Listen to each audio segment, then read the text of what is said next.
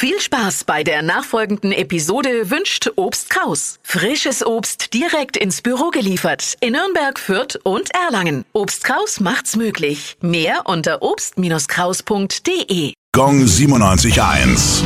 Well, the streets have a name. Ja, wo sind wir denn? Felsecker Straße, Nürnberg. In Gärten bei Wörth liegt die Straße, die nach der berühmten Nürnberger Buchdruckerfamilie Felsecker benannt ist. Johann Jonathan Felsecker gab 1673 die erste Zeitung in Nürnberg heraus.